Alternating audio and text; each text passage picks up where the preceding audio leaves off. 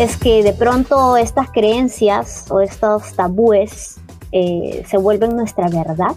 Claro que no. Eh, la comunicación desde cualquier frente siempre será estratégica y clave para alcanzar los objetivos de un negocio. Bienvenidos de nuevo al Insight del Comunicador, un podcast sobre comunicación corporativa. Esta semana conversamos con Mayra Castillo sobre los tabús de los comunicadores. Nuestra invitada cuenta con más de 15 años de experiencia. A nivel académico, es licenciada en Ciencias de la Comunicación y egresada en la Maestría de Relaciones Públicas. Además, tiene múltiples certificaciones relacionadas al clima y cultura organizacional y a las metodologías ágiles.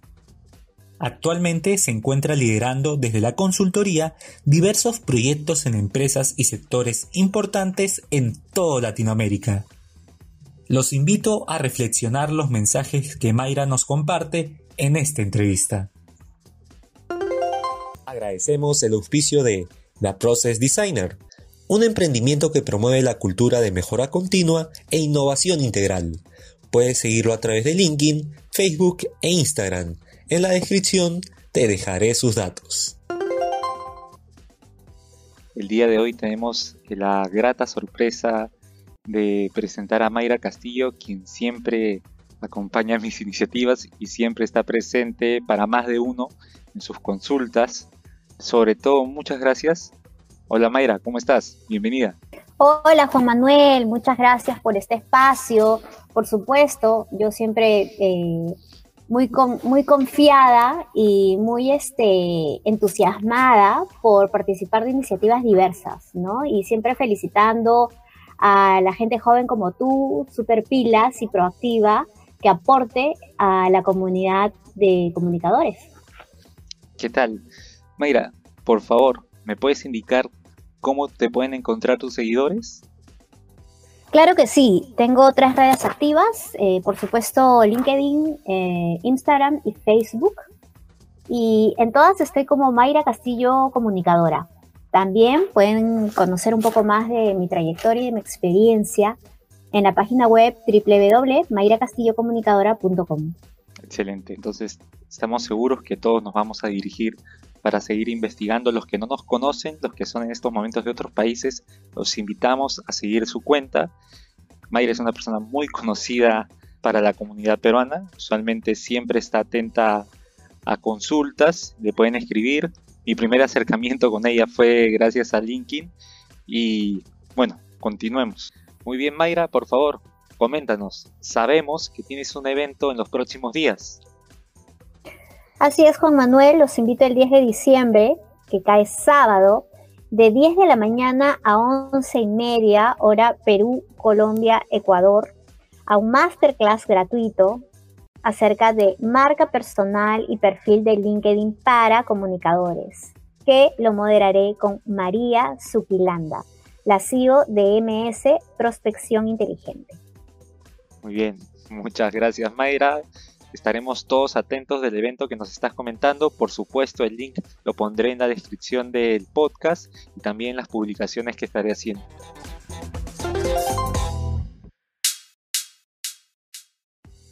Vamos a hacer un ping-pong de preguntas, ¿te parece? Dale. Muy bien, entonces vamos a hacer.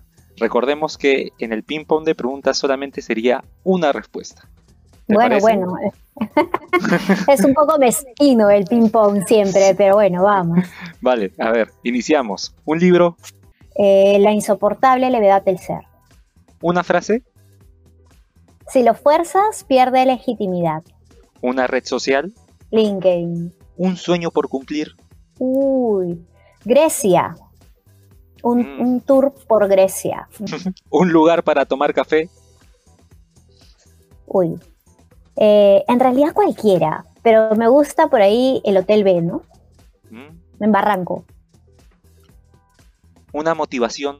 Una motivación, mi autonomía, mi independencia, mi libertad. ¿Y la comunicación interna para ti es? Mi pasión y una convicción.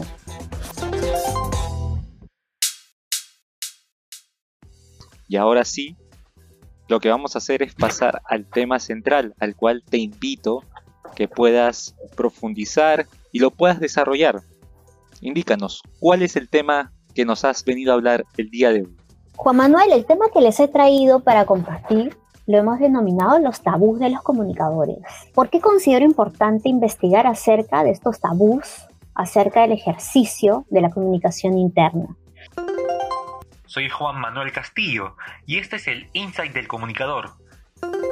En primer lugar, porque otros profesionales me dejaron en claro que no entendían a la comunicación como un proceso que aportara a fortalecer la estrategia de un negocio y que la comunicación era un proceso netamente operativo que daba soporte a áreas como bienestar, como gestión humana principalmente. En segundo lugar, es que de pronto estas creencias o estos tabúes eh, se vuelven nuestra verdad. Claro que no. Eh, la comunicación desde cualquier frente siempre será estratégica y clave para alcanzar los objetivos de un negocio. Porque desde la consultoría tuve la oportunidad de trabajar con gestores del proceso a quienes percibo y percibía ahogados en cargas operativas y también como resignados a que la comunicación interna solo podía vivirse desde esa perspectiva. ¿Acaso acabamos creyendo lo que los demás dicen de nuestra profesión? Por supuesto que no debemos de bajar la cabeza y aceptar que todas estas creencias o tabúes se vuelvan más fuertes y terminen disminuyendo lo relevante de la ciencia social, que es la comunicación. La comunicación interna está concebida para ser estratégica, ¿no? La comunicación interna se encarga de gestionar y de tener alineado a nuestro público interno. Juan Manuel, ¿tú te imaginas una bandada de gansos en el cielo? Ya. ¿Te imaginas cómo ellos vuelan de manera estratégica, evaluando pesos, ¿no? Y los ves inclusive volar en B o en V, ¿no? Son animalitos que entienden y que hacen su estrategia de vuelo siempre de manera alineada y todos, ¿no? Van orientados hacia la misma dirección. Entonces, la comunicación interna es estratégica porque uno de los grandes objetivos que tiene es alinear a nuestros públicos internos y dirigirlos hacia el mismo objetivo. Entonces te cuento, Juan Manuel, en relación a todo esto que te acabo de, comentar, es que yo em, decidí hacer una breve, un breve estudio donde invité a 20 comunicadores internos a unos focus group para poder levantar algunas creencias o prejuicios que de pronto llevamos con nosotros las personas que gestionamos comunicación interna, ¿no? Y luego de que hice los focus y levanté esos prejuicios, y expandí este estudio a una encuesta con 167 comunicadores internos que participaron de esta como muestra. Y en relación a este estudio, entonces, cualitativo y cuantitativo, te he venido a compartir ocho de esos tabúos, tabúes o prejuicios o creencias que de pronto llevamos con nosotros y que nos queda por tarea desmentirlos, ¿no? Eh, para seguir creciendo juntos. Por ejemplo, los comunicadores son buenos con las letras, pero no con los números. Ese es un prejuicio que nos está costando muy caro. Somos buenos con las letras y lo suficientemente buenos con los números para resolver todo lo que está en el marco de nuestra profesión. Para ello, también lo que quisiera saber, siempre es bueno sugerir llevar cursos de ofimática, pero también profundizar mucho en el Excel que es esencial. Recuerdo hace un tiempo hablar contigo y me hablabas sobre la importancia de aprender este tipo de programas. Así es, este Juan Manuel. Sucede que muchas veces salimos de la universidad y de un entorno de comunicadores hablando idiomas similares eh, y salimos al mundo organizacional y de pronto trabajamos con ingenieros ambientales y ellos ven el mundo de otra forma y desde, otro, desde otros programas. Mientras que ellos hablan del AutoCAD y de otro tipo de programas, nosotros hablamos del Illustrator. Entonces, ¿Acaso pretendemos que ellos nos entiendan con nuestros, eh, con nuestras, solamente con nuestras infografías o con nuestros recursos em, comunicacionales netamente los que manejamos? No. Creo que el Excel es estratégico, es importantísimo que un comunicador tenga un nivel intermedio u avanzado, ¿no? Eh, y es clave para poder justamente gestionar toda esa parte de indicadores que tanto nos solicitan eh, las organizaciones y además que tenemos que evidenciar la eficacia de la gestión que venimos trabajando. No lo va a hacer PowerPoint, no lo va a hacer Word y tampoco lo va a hacer Illustrator. Lo va a hacer el Excel. Segundo prejuicio. Son profesionales que aportan poco valor a una organización. El valor de la comunicación está en fortalecer la cultura organizacional y la reputación, que constituye el 63% del valor del mercado de la empresa. Tercero, los comunicadores son quienes hacen la fiesta anual de la empresa y los cumpleaños de los colaboradores. Organizamos los eventos porque sabemos que integrar es una estrategia potente que afianza el sentido de pertenencia. 4. Los comunicadores internos solo envían mensajes. Somos los pensadores de los mensajes claves que alinean a nuestros públicos internos hacia la cultura deseada en nuestras organizaciones. Sobre los mensajes, ¿no? Sobre cómo también saber comunicar esos mensajes claves, con quién comunicarlos y cómo transmitirlos, ¿no? Así es, Juan Manuel. Eh, enviar mensajes o construir mensajes no es cosa fácil, ¿no? No es cosa fácil, ¿no? Hay que tener tres criterios higiénicos mínimos como base para construir mensajes al interno de una organización. Tienes que ser claro, es decir, el mensaje tiene que comprenderse. Segundo, tienes que ser oportuno. No tiene sentido que yo mande un mensaje en un tiempo con desfase. Tercero, tiene que tener alcance y cobertura. El mensaje tiene que ser para todos no puedo segmentar que a algunos les llegue y a otros no les llegue, porque estaría proyectando una comunicación exclusiva. Y la comunicación, por naturaleza, debe ser inclusiva. Prejuicio 5. Los comunicadores son profesionales con roles más operativos y técnicos. Somos profesionales capaces de afrontar roles operativos, tácticos y por supuesto que estratégicos. Soy Juan Manuel Castillo y este es el Insight del Comunicador. Juan Manuel, de las 8 horas de la jornada de un comunicador interno, 3 horas con 52 está asumiendo un rol operativo. Es decir, casi 4 horas. Es decir, casi la mitad de su jornada. Lo sé porque hice un estudio justamente para entender más o menos cuál es la carga operativa, táctica y estratégica que actualmente la comunidad de comunicadores percibe. Y ese es el indicador. Mm, ¿Y qué se debería hacer o desde tu percepción, qué has recomendado, qué es lo que aconsejas? Yo creo que el enfoque estratégico no es algo que solamente se estudie.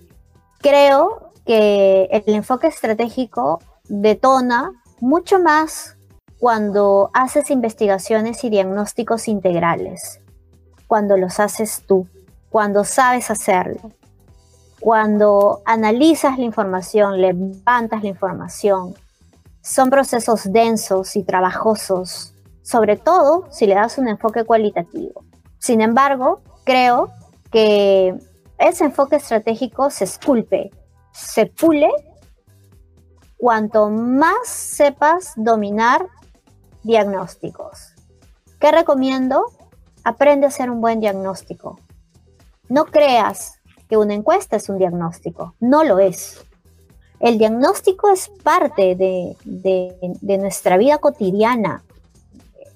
Creo que tenemos criterios para poder hacer diagnósticos. Sin embargo, em, creo que por el mismo, la misma dinámica que presenta la, la, realidad o la empresa o el momento que atraviesa específicamente alguna empresa, estamos confundiendo y sometiendo a nuestros públicos internos solamente a instrumentos de encuesta, ¿no? Con encuestas extensas de 70, 60 preguntas, pretendiendo y forzando al instrumento que nos diga verdades que solo se dice Juan Manuel de manera cualitativa. Porque aún sigo pensando, es muy complicado que te pregunte yo por una encuesta, Juan Manuel, del 1 al 10, ¿qué tan comprometido te sientes conmigo? ¿No? Tal vez es una pregunta que debemos afrontar mirándonos a los ojos y no a través de una fría encuesta y creyendo sobre todo en los resultados, ¿no? Este, ciegamente, creyendo ciegamente en los resultados de una encuesta. Con eso no te estoy diciendo que la encuesta no sirva. Lo que te estoy diciendo es que estamos exagerando y forzando un instrumento que está desvirtuándose, perdiendo naturaleza eh, al momento de exigirle tanto, porque no queremos procesar enfoques cualitativos. Y en lo cualitativo, Juan Manuel, está siempre el argumento y la esencia de la información que necesitamos escuchar para mejorar. Prejuicio 6. Los comunicadores no tienen indicadores de gestión. Por supuesto que tenemos indicadores. Tenemos tres tipos de indicadores. Los que apuntan a la percepción, al conocimiento y a la conducta. Los indicadores de gestión dependen de tu estrategia comunicacional y por supuesto que los más, digamos, perseguidos siempre van a ser los indicadores estratégicos, que son los que modifican la conducta.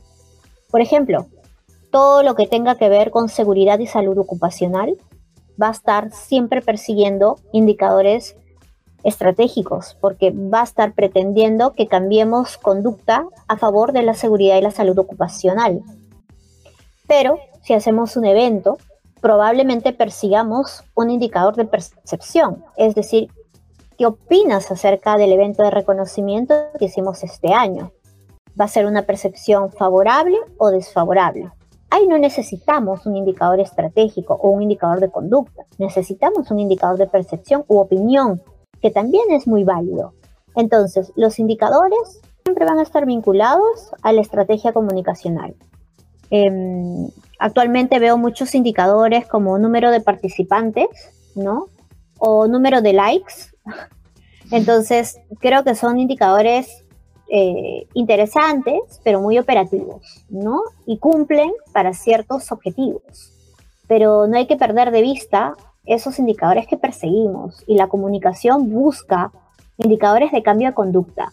Por ejemplo, que las personas se alineen a los valores corporativos. Eso es conducta, ¿verdad? Correcto. Por ejemplo, que las personas se alineen al propósito, ¿no? o que se vinculen o que hagan suyo ese propósito, ¿no? Eso es conducta. Entonces, creo que hay una gran oportunidad por entender con mayor profundidad y al mismo tiempo eh, ser muy, muy simple y justo con respecto a los indicadores que necesitamos. Hay muchos gestores que se llenan de indicadores para evidenciar su trabajo y a veces menos es más tomando en cuenta de que muchas áreas de comunicación interna suelen ser muy solitarias. Entonces, probablemente desde esa soledad de gestionar solo, valga la redundancia, la comunicación interna, no es real tener un mapa de indicadores muy extenso. Hagamos lo que podamos hacer, comprometémonos con lo que podamos asumir y con los recursos que tenemos, ¿no? Lo importante es que todos ellos apunten y que al final del año tengas un, un, mapa de indicadores eh, lo, más, lo más acertados o cerca de la realidad posible, ¿no? que muestre la efectividad y la eficacia de la gestión. Los indicadores muestran la eficacia de la gestión de comunicación interna. Excelente. Con lo último que has dicho me queda muchísimo más claro. Entonces podemos pasar al séptimo punto. El prejuicio número 7. Los comunicadores no aportan a los objetivos de la organización. La gestión de la comunicación interna impacta en ejes centrales de cultura y reputación, las cuales sostiene la estrategia de negocio. Prejuicio 8. Los comunicadores son creativos y dispersos. La creatividad es el punto de partida para la innovación, donde se genera el cambio y la transformación del mundo organizacional. Creo que la creatividad es, un, es el punto estrella. Veo mucho, Juan Manuel, que los gestores realmente tienen un talento en el tema creativo cuando plasman o diseñan una campaña comunicacional. Y de pronto tienes un concepto creativo increíble, ¿no?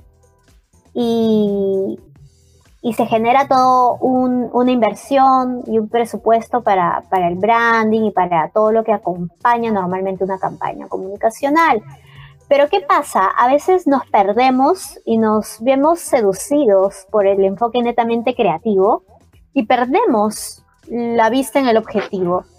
Todo lo que hagamos, inclusive nuestros momentos creativos, nuestros conceptos creativos, también tienen que apalancar la estrategia de negocio. No divorciemos la creatividad con la estrategia de negocio, porque es ahí donde vamos a generar o diseñar iniciativas en forma de estrella fugaz y en realidad tenemos que diseñar iniciativas en forma de constelaciones, o sea, una figura articulada, no una estrella fugaz que aparece y desaparece y no deja huella. Vamos a pasar al tercer segmento, ya concluyendo con este episodio, vamos a dar los tres consejos. Mayra, por favor, te doy pase. En realidad, queridos colegas, me, encantaría poder extender esta área, este segmento, y poder aportar un poco más eh, de consejos. Sin embargo, voy a darles los tres que están en el marco de todo lo explicado previamente. Primero, por favor, colega querido, deja de repetir que somos malos en los números. Tenemos que desterrar esa creencia. Estoy segura que eres muy bueno sumando, multiplicando, dividiendo e inclusive haciendo tu informe de clima laboral o tu informe de la efectividad de tus medios internos, ¿no? O tu informe acerca de la vivencia de valores y cultura organizacional. Estoy seguro que no tienes ningún problema en manejar esos criterios de razonamiento. Entonces, ayudémonos y dejemos de repetir que no lo somos. Tenemos muy buen razonamiento lógico. Hemos, nos hemos formado más de cinco años. Tenemos criterio estadístico. Por favor, estamos en total capacidad de poder hacer indicadores estratégicos y tácticos. Entonces, dejemos de repetir que somos malos en los números. No nos apasionan los números, pero somos buenos. Muy bien, pasamos al segundo consejo. La comunicación social es una profesión relevante desde todos los frentes. Trabajemos juntos en fortalecer la autoestima del comunicador interno, porque tenemos la oportunidad de humanizar el mundo organizacional desde la comunicación. Muy bien, y pasamos al último consejo, al tercer consejo. Recuerda que la principal virtud de un comunicador no está en hablar, está en escuchar. Por favor, no gestiones la comunicación omitiendo ello. Tienes que escuchar a tus audiencias.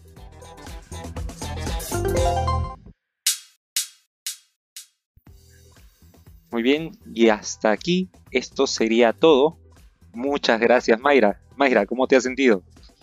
Súper. Muy bien. Muchas gracias por aceptar, por siempre tu disponibilidad. Te admiro, te aprecio por todo el cariño de siempre y muchas gracias por estar aquí. Igualmente, Juan Manuel, gracias por tomarme en cuenta y por hacerme partícipe y cómplice de todas tus iniciativas e ideas. Gracias por tus aportes y por tu pasión por la comunicación interna. Muchas gracias y nos vemos en el próximo episodio. Un saludo a todos los oyentes. Gracias.